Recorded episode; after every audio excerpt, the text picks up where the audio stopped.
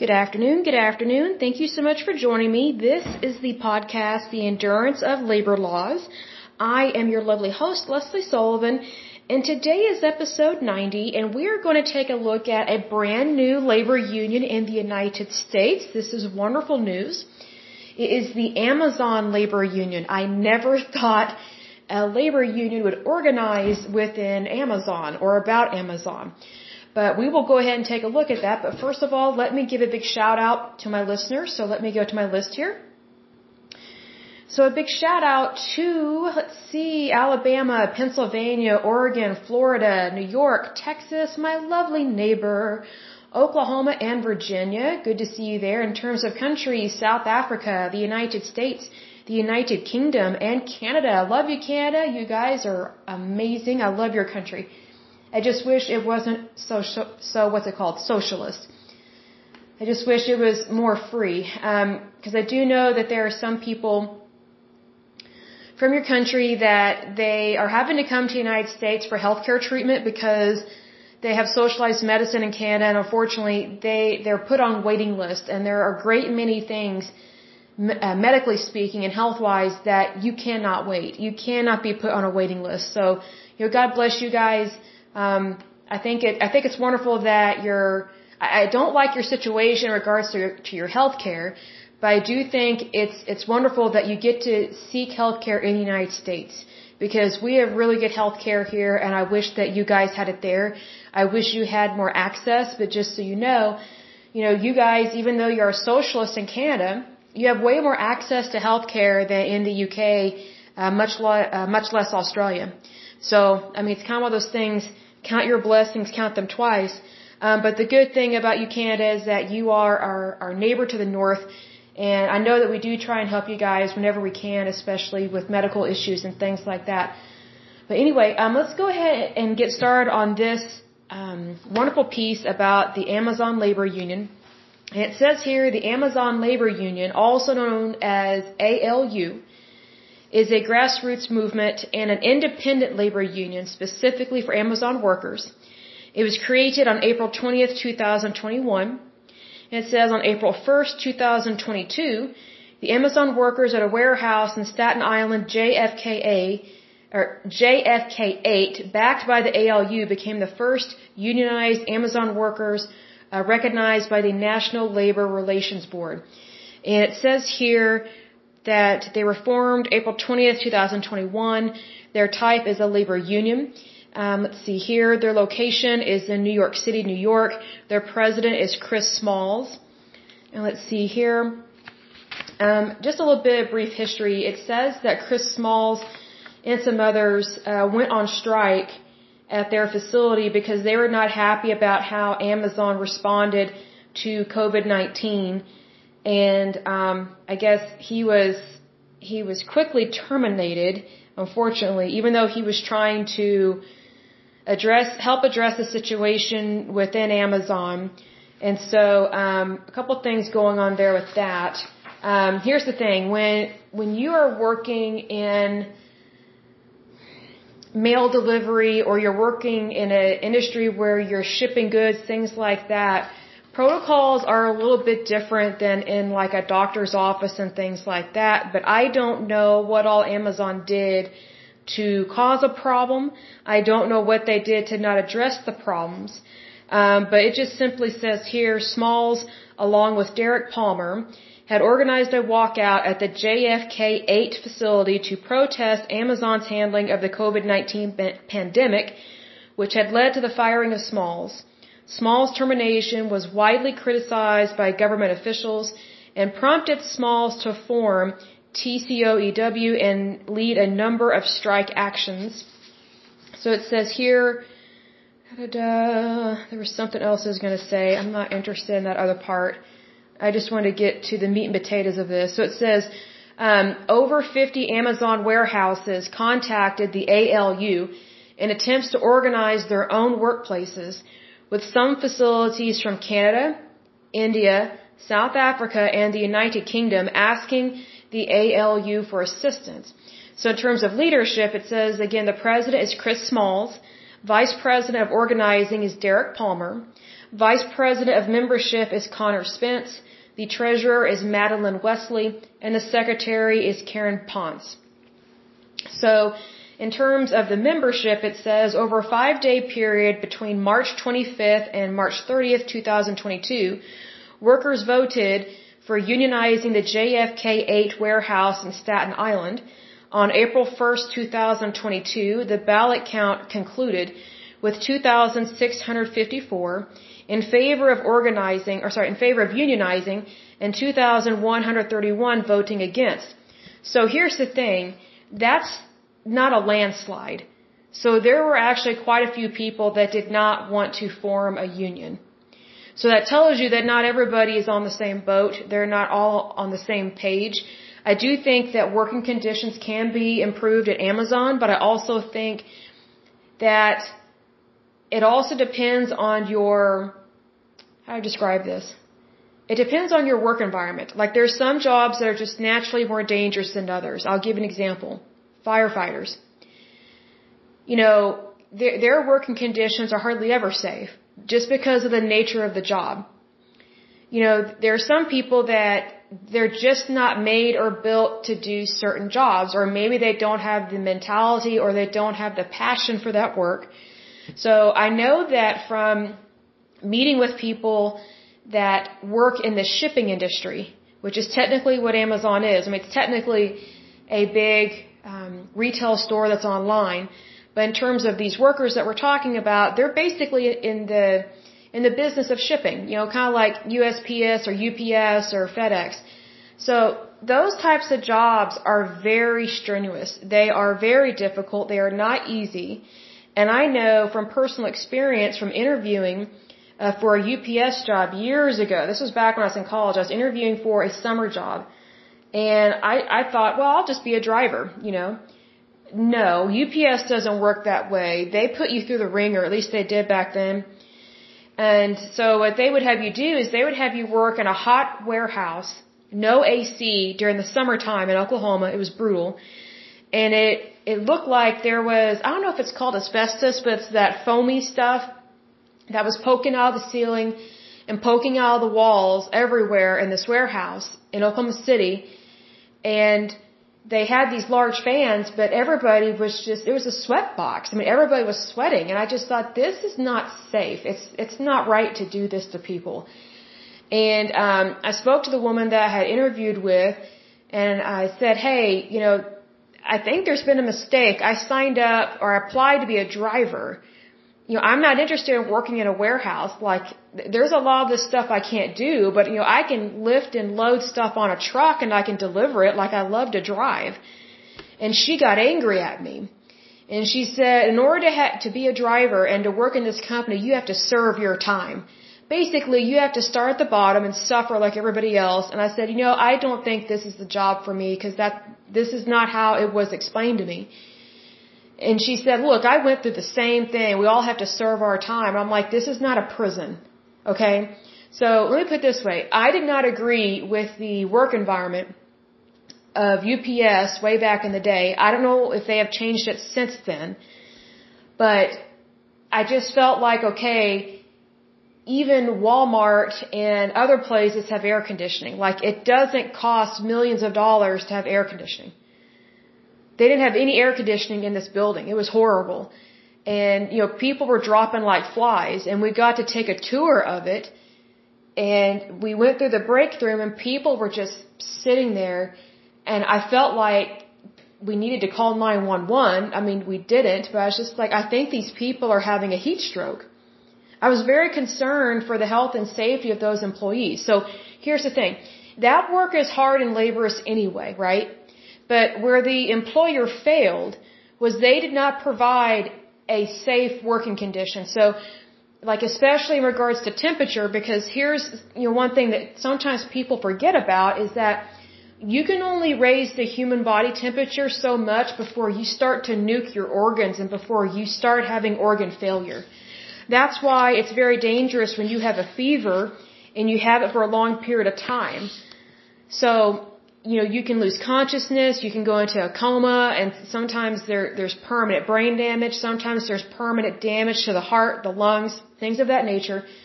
So, you know, in regards to Amazon, I don't know what was going on in terms of COVID-19 or the other things that I've heard about Amazon and their warehouses, but here's the thing. Is the job somewhat dangerous? Yes. Whenever you are working in a warehouse, there is more danger at that job than working in an office like being a staff accountant. Like it's two totally, it's two totally different work environments. So they're not comparable. However, both work environments, you know, they are guaranteed safe working conditions for that particular job. So for example, like at Amazon, you know, if you are working a forklift, well, guess what? You have to be licensed and you, ha- you have to have a permit in order to work a forklift. But if the employer, and I'm not saying Amazon did this, but the way that Amazon would be negligible and responsible and in violation of labor laws is if they were forcing people or encouraging people to operate equipment that they're not properly trained on, they're not licensed, and that they're not comfortable working on it. The main thing is not having training and not being licensed. Because I know that in order to operate a forklift, you're supposed to have a permit, like the, the individual, like you're supposed to go to a class, you know, you're supposed to pass a test. It's almost like driver's ed. You're supposed to be licensed and you're supposed to know what you're doing.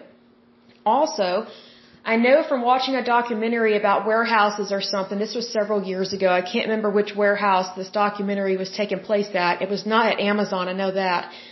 But there are different types of warehouses, and depending on what you have going on at your warehouse will determine what kind of shoes you wear, what kind of clothes you wear, what kind of shift you have, what kind of machinery you operate, and whether or not you wear a hard hat. So there was this one scene I remember, there was this really big guy, and I don't mean big as in fat, I just mean like he was really built like with muscle. And he was operating a forklift, but he had on one of those hard hat things, you know, like that you see at, construct, at construction sites. Well, the reason for that is to protect his head just in case anything should fall on him. And not even just heavy stuff, but it's just safety measures. So he knew with that job, there, there's always associated risk with the natural risk of the job. Now, in regards to Amazon, I don't know exactly what they did or did not do to protect their employees, but I do know that if you are working in a job where you are around a lot of people, it's very difficult to control infectious disease. It just is. Oklahoma has big problems with this because, you know, before COVID-19 hit, the number one reason why Oklahoma was in the news was because we had one of the highest death rates due to the flu every single year. And one thing that I could not stand about Oklahoma prior to COVID-19 was that employers were just horrible to workers and they would force them to go to work even if they were sick because they valued the work more than they did the safety of the worker. And I experienced that. Like there was one time I was working in retail years ago. I may have already told this story in a previous podcast, but I was working in retail and my boss threatened me and said, if you don't show up to work, you know, you will lose your job. And I was like, I am really sick, like I'm contagious. Like I had some kind of upper respiratory infection, I had a cold, and I also had a fever. So because I was way younger and I feared losing my job and I didn't know I could sue them or go to court or whatever or report them as like a whistleblower situation to the federal government or to the Department of Labor. I showed up to work sick and I almost collapsed. And um, this other boss that I had in another department, she saw me and she said, "You need to go home." And I said, "I know, but they're threatening me, you know, to lose my job." And she said, "Don't worry about it. I'll cover you." She goes, I'll let them know that you have a fever. She goes, it is obvious that you're sick. You need to go home and get well. I said, thank you. So I was out from work for almost a week. It was either like four to seven days. I can't remember exactly how many days because I had a fever. Um, I was kind of in and out of consciousness at home uh, with that fever. But see, here's the thing. You know, that was back during the days when your employer, it's like they acted like they owned you. And I hated that. I have always hated that. And it's like, really, like, how would you like it if somebody treated you like that? But it's like, if you're not in management, you're just a piece of meat. You're just a piece of bait. And I never really liked being treated that way. Nobody does. Um, but needless to say, there, there are people that have lost their jobs because of medical reasons, and that's one of the reasons why we have the the Federal Medical Leave Act is to protect the worker, and that's at a federal level. Now, we have stuff that takes place in terms of protecting the worker at the federal level and the state level.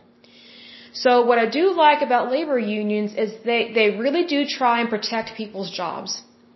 What I do get concerned with in regards to this labor union and any labor union, but especially in regards to Amazon, is will this affect the prices of the products and will it affect when and if they deliver your packages?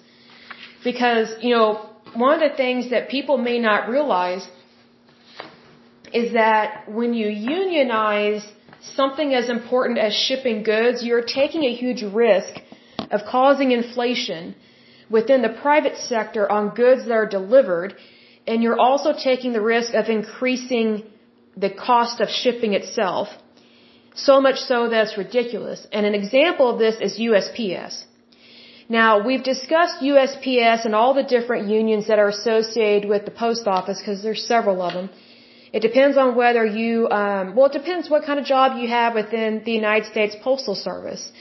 And if you're a letter carrier or a postmaster general or whatever the case may be, there, there's different unions for different reasons. But, you know, the post office is notorious for overspending its money, having really cushy benefits that it cannot afford for its workers. It's not realistic. They overpay their workers.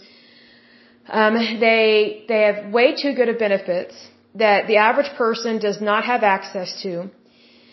And yet they throw some of the biggest hissy fits about pay. And it's like, wow, you're making double, almost triple what the average person makes. And these people don't even have to have graduated from high school. That's the problem. So I do get concerned with Amazon with it having a labor union in that, you know, if they start raising prices on stuff, less people are going to do business online and people will go back to doing business at brick and mortar stores, which, you know, which brick and mortar stores would greatly appreciate. Because one of the reasons why a bunch of brick and mortar stores have closed is because of Amazon and other internet retailers. So, I think we're going to see a lot going on with this labor union in the years to come, especially the first five to ten years. I think it will be really, I think it will be really telling of, of what the true intention of this labor union is. Now, I completely understand why the labor union was created. Because if someone is very upset about something at their work and they feel like they're not being listened to and their safety is not valued, which I don't know if that is exactly what happened. I haven't found anything yet to prove that. But here's the thing. Workers' rights, first of all, start with equality and safety. That, and those are just basic. That's just basic. We're not even talking about you know, getting paid way more money or talking about cushy healthcare benefits or whatever the case may be. You know, there are just basic rights that workers have regardless of who they work for in the private sector in the United States. The only thing I don't like about labor unions is when they when they affect the cost of goods because it leads to inflation. We are already having a tremendous problem with inflation in the United States right now. And so I, I really get cautious with labor unions like this because people are already suffering financially and they don't need it to be made worse with behavior like this. So hopefully this labor union is on the up and up and they want things to be better. The other thing I get concerned with is it says here, again, over 50 Amazon warehouses contacted the Amazon labor union in attempts to organize their own workplaces with some facilities from Canada, India, South Africa, and the United Kingdom. Here's the thing. Canada, socialized country, their, their labor unions, we haven't even started to cover those. That will be very interesting, but they look at labor very differently than, than the United States because they're socialist. So I think we need to be careful about aligning ourselves with any kind of labor union outside of the United States. Number two, India. India is not a safe place to work. They still have slave labor. They don't admit that they do, but they do. They do have slave labor, and it's always women and children that suffer the worst. They also still have the caste system. And the caste system, it's still there, it's still horrible, and it's degrading to human life. Number three, in India, they, it's not sanitary over there. They have tremendous amounts of starvation. They have tremendous amounts of disease. And the reason is, is that because, you know, it's one thing if you're rich and live in the city. Most people are not rich in India. They're not even middle class. The, India doesn't even really have a middle class. But here's the thing. If, if you're not super wealthy and you don't live in the city, then guess what? You either live in the country or you live in the village. So, th- those things greatly impact the safety of the work environment. And so one thing I talked about in a previous podcast in regards to India is that there are different uh, generic drug manufacturers, pharmaceutical companies that are located in India that we are purchasing those drugs to be sold here in the United States. I wish they would stop doing that because we need to make our own generics because we have way better rules, laws, and regulations, and we have way better quality standards. And we have way better ethics than India and the companies over there. And so this is just kind of a refresher, but you know, Senator Elizabeth Warren, she is on a Senate uh, hearing committee or something, and um, they were investigating these different drug manufacturers, especially in India, where their their generic drugs were contaminated with glass. Um, bloodborne uh, pathogens, urine, feces, and who knows what else. And then these drugs were bought and shipped over to the United States.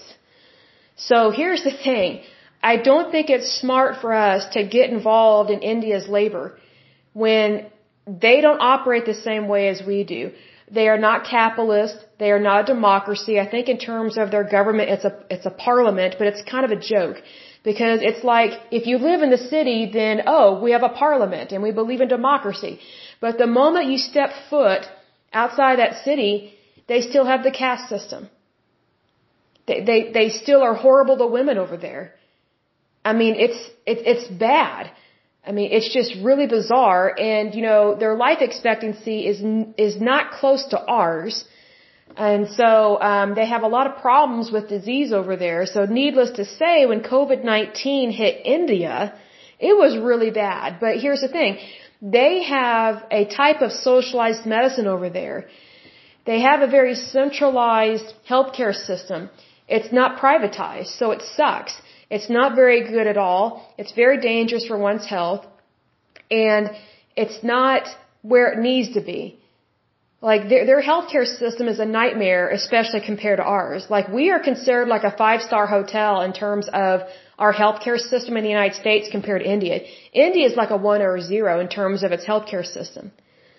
Now, just because you know you can look up beautiful pictures of the the fancy cities over there, that does not represent what India really is and how they function, and how they operate. And how things work or function. You know, you can always find a rich person in any country, but just because you can find these rich, beautiful buildings, th these rich people and these industries that make millions or billions of dollars, that doesn't mean that first of all their country is stable. That doesn't mean it's sanitary. That doesn't mean that they operate the same way as the Food Drug Administration, the FDA. That doesn't mean that they have the same labor laws because they don't. They very much discriminate against women over there. Because women are not considered equal to men in India. So we really need to be careful about aligning ourselves with other countries that do not have the same standards, rules, laws, or regulations, and also if they violate human rights. That is a big issue there. Because I'm not interested in helping them, you know, form any labor unions over there.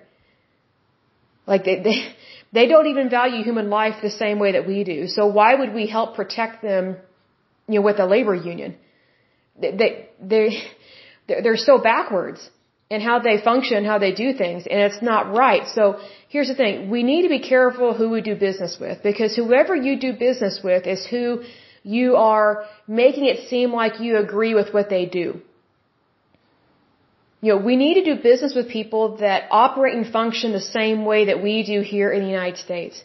So the next country it listed in terms of warehouses that contacted the Amazon Labor Union is South Africa. Now, South Africa, parts of it can be very beautiful.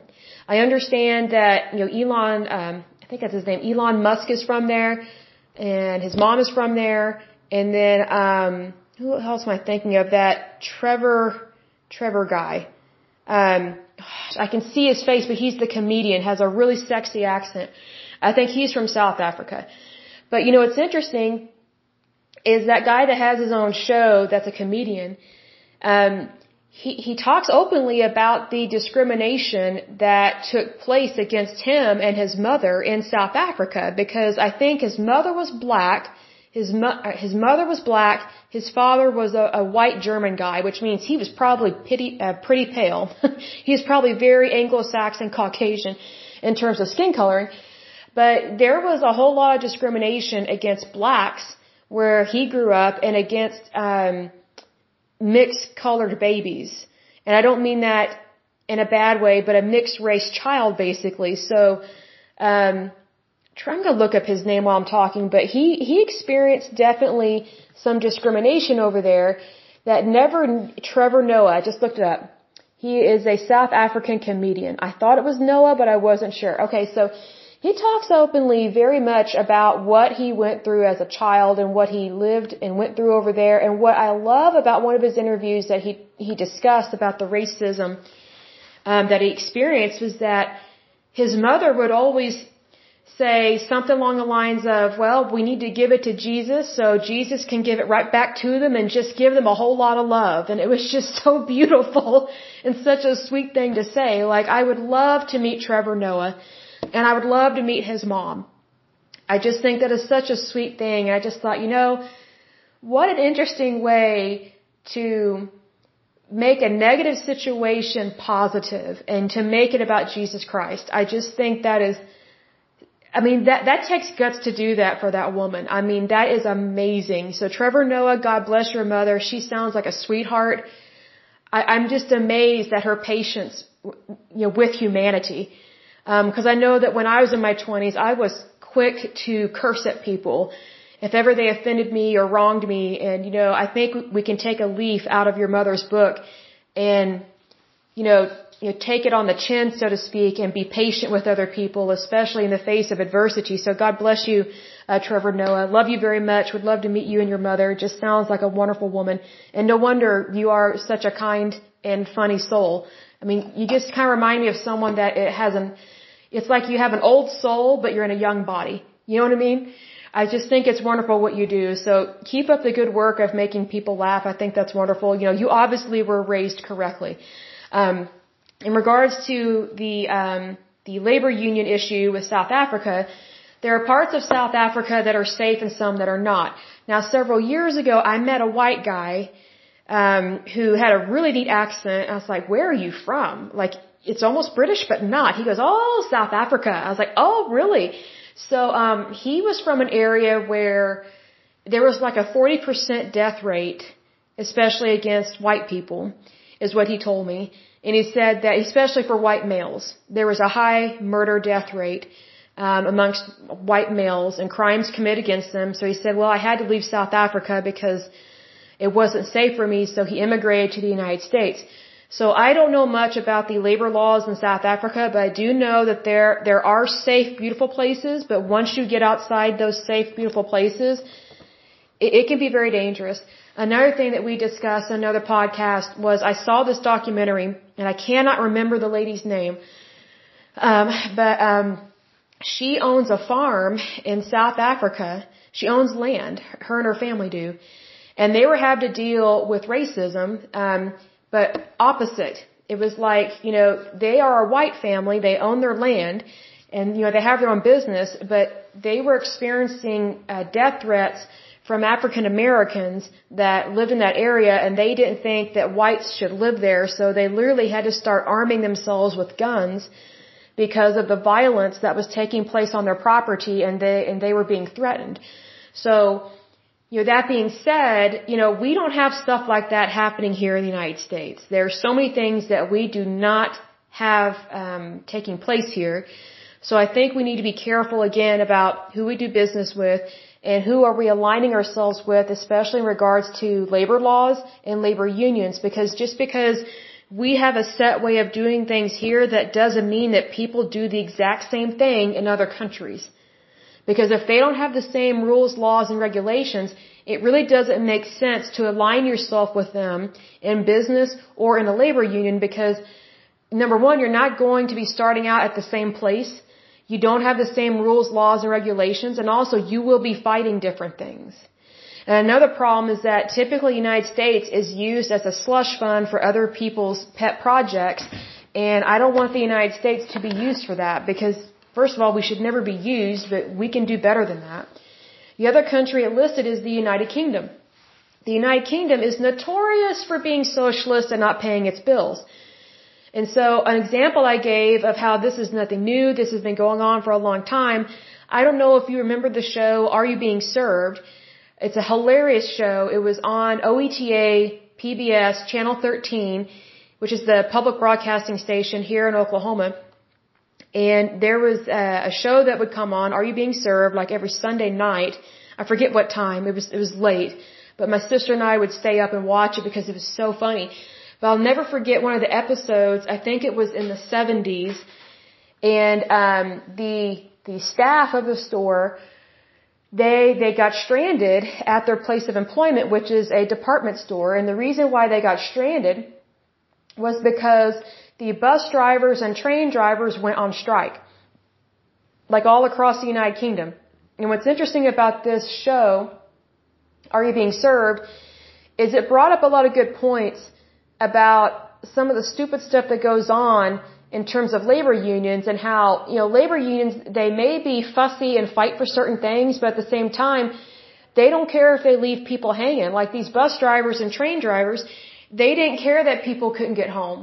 You know, they didn't care that people would have to walk 20 miles one way to get home. Like they, they just didn't care. So what was funny was, was this show, which is a comedy show, totally called that labor union out on it, a couple of them, in a, in a polite way.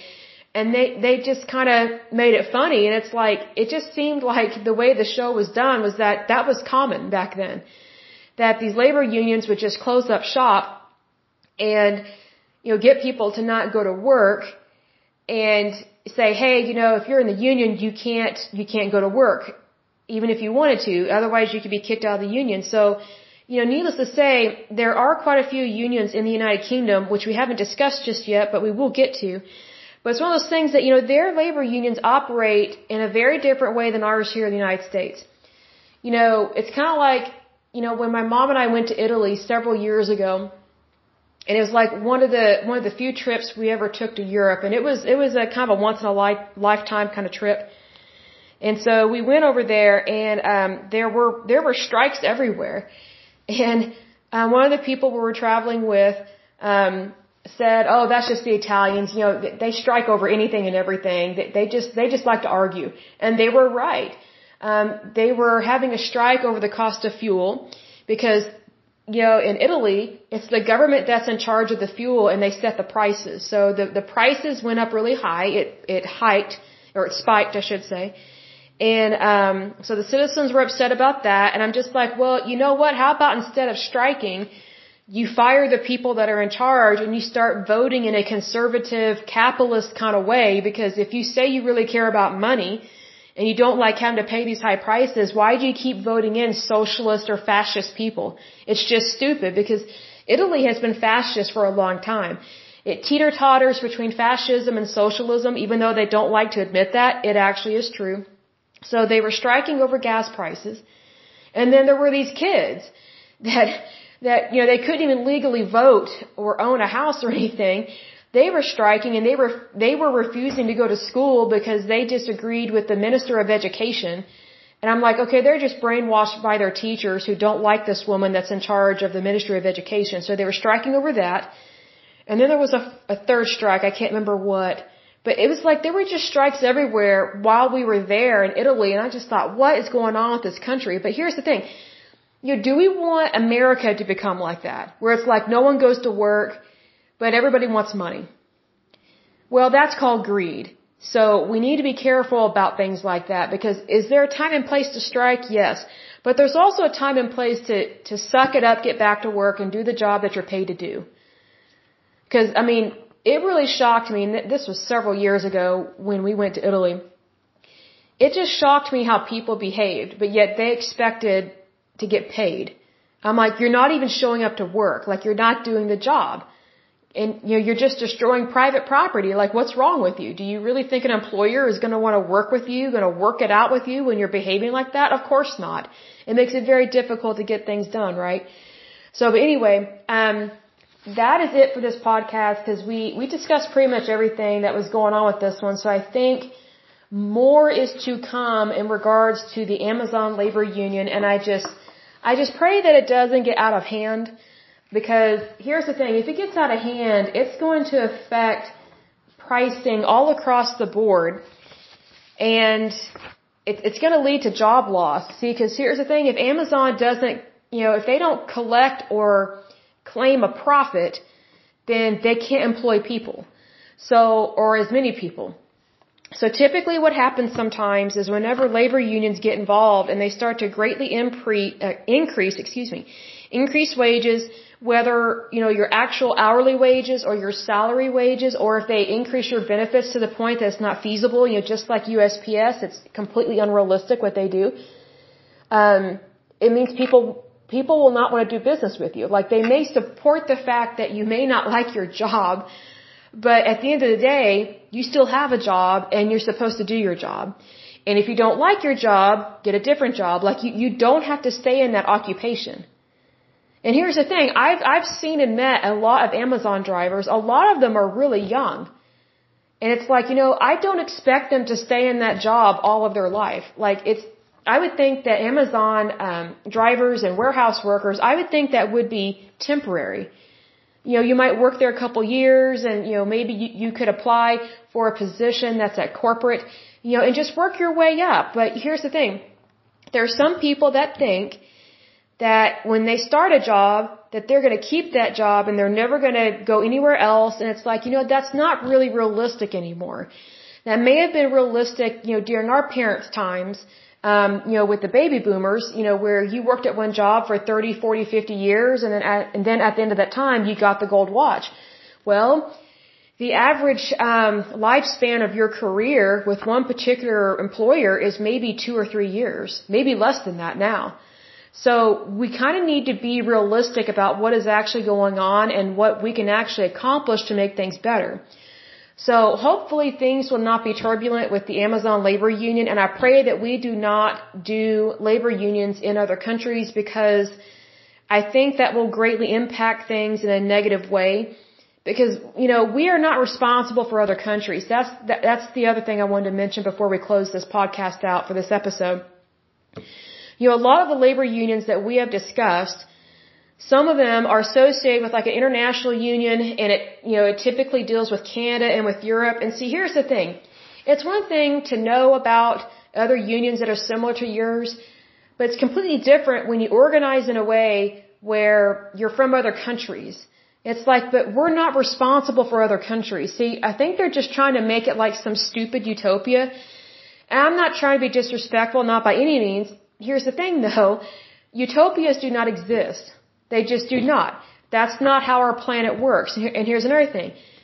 I don't want our labor unions to be doing business with other labor unions or be consolidating under one umbrella because usually it comes down to uh, monies and where these monies are being held and how they're being utilized. Like I get very skeptical very quick about some of these things because you know we we have seen where you know it's like the bigger they get the more they don't know you know what the left hand what the left hand is doing from the right hand.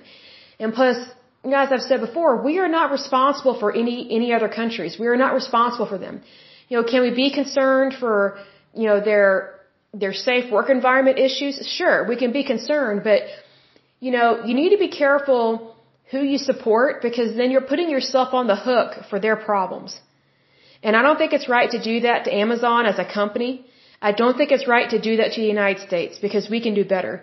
And here's another thing. There is no other country on the face of this earth that is as, that is as successful as the United States. So why are we trying to hold those same standards to other countries? If anything, they just drag us down and suck us dry of our money. And that may sound harsh, but it's very true. Because you need to be careful who you do business with. Because if they don't believe in democracy, you got a problem. If they don't believe in freedom, you have a problem. If they don't believe in capitalism, they have a problem. If they don't believe in the strength of the private sector, you have a problem. If they don't believe in, you know, good policies and safe practices like with the FDA, you've got a problem. You know, just basic issues. So that's why I don't want the United States to be on the hook and to be, I guess, aligning itself with other countries in regards to any of these unions. Because then it, in a way, it holds us accountable for these other people and we are not responsible for them. The United States is only responsible for the United States. That's not meant to be harsh. That's just a fact. That's just a common sense way of looking at things and we need to keep it simple and keep it common sense because otherwise it's going to be the taxpayer or the consumer that pays the price, literally, and pays the price with monies. So that means that whatever these labor unions do, they can very much try and control the economy. Now, do you really want them in charge of that? No. Because not everybody has a labor union job. I mean, it's one thing if you work in a labor union or you are, you are a member in a labor union, you probably don't see anything wrong with what labor unions do. But that's a big problem because you should see the problems that are going on in your labor union and you should realize that, hey, a lot of what they do does not line up with what actually happens in the private sector. And it's not economical what these labor unions do. It's, it's not fiscally smart or sound or safe what they, what they do. So if it's not fiscally sound or safe especially, then then how can the employer invest in its employees? How can it invest in proper safety standards or measures if, if basically the company's funds are being depleted?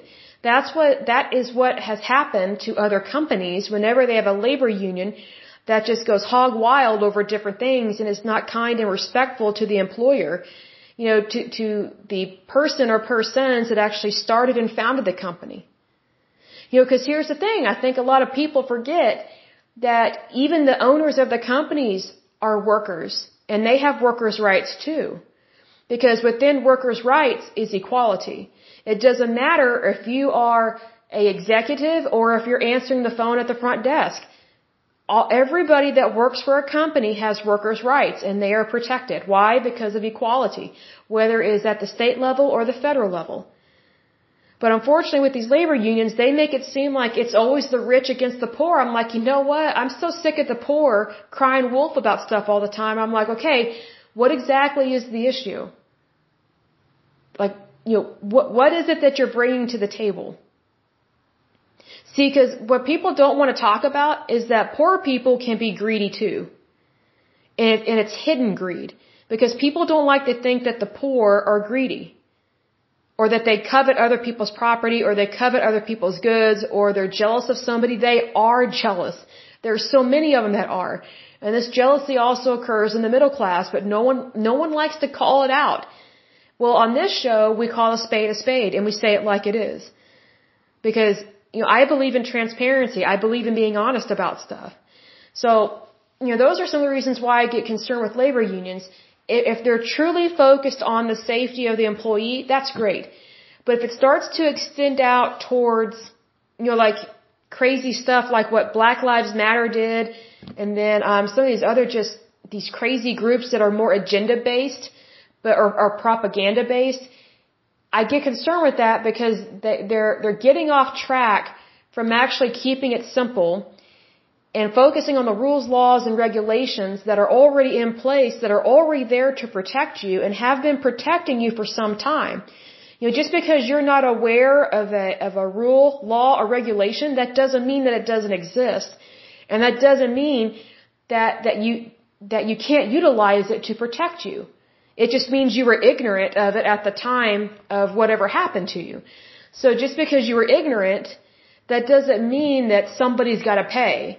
You know what I mean? Like, you know, that's one reason why I wanted to make this podcast about the endurance of labor laws is, is to wake people up to the fact that there are rules, laws, and regulations that are already on the books, that are already in place to protect you, to guard and protect you as a person, your safety and, you know, your future, as well as to protect your labor. Because, you know, sometimes we, just play the, the, the blame and shame game. Well, you know what? I don't play that game. I don't believe in blaming. I don't believe in shaming. I think we should just say it like it is, let the chips fall where they land, and we need to move forward in a positive direction. Excuse me, some of these labor unions do not move forward in a positive direction. A lot of times there is a ulterior, ulterior motive, and it's usually um, people that are not in labor unions that suffer the most at the hands of people in labor unions. And we see that in terms of inflation, um, the destabilization of our currency, the price of goods, and the availability of goods. We're already experiencing that right now. So I pray that this does not become something super serious. I do agree that workers should have workers' rights and they already have them and they do have the right to unionize and that's a wonderful thing. I just pray they don't take it so far that it ruins the company. Because Amazon employs a lot of people. You know, we can do a special podcast going forward, you know, or, or an episode about Amazon and some of these large companies that sometimes they're just constantly demonized. I'm like, do you realize how much good they actually do? Is any company perfect? No. But is Amazon evil? No, I don't think they're evil. I think they've got some problems just like other companies and I think they should be given the opportunity to correct those problems. But if you don't give them a chance to correct the problems, then all you're doing is shaming and blaming and you're destabilizing a company which also destabilizes in a way our market and our country and our economy. So you want to be careful about what you destabilize, like if, if it's warranted or if it's not warranted. And if you're just going after someone just to go after somebody, I have to tell you, you are in the wrong. And what you're doing is illegal, immoral, and amoral. So, you know, just be careful with those things. You know, we, it's better to give somebody the benefit of the doubt and it's better to give somebody a chance to apologize and to correct their own behavior as opposed to being completely unrealistic and not being knowledgeable about the actual industry that you work in. But anyway, I will go ahead and end this podcast. Um, but until next time, I pray that you're happy, healthy, and whole, that you have a wonderful day and a wonderful week. Thank you so much. Bye bye.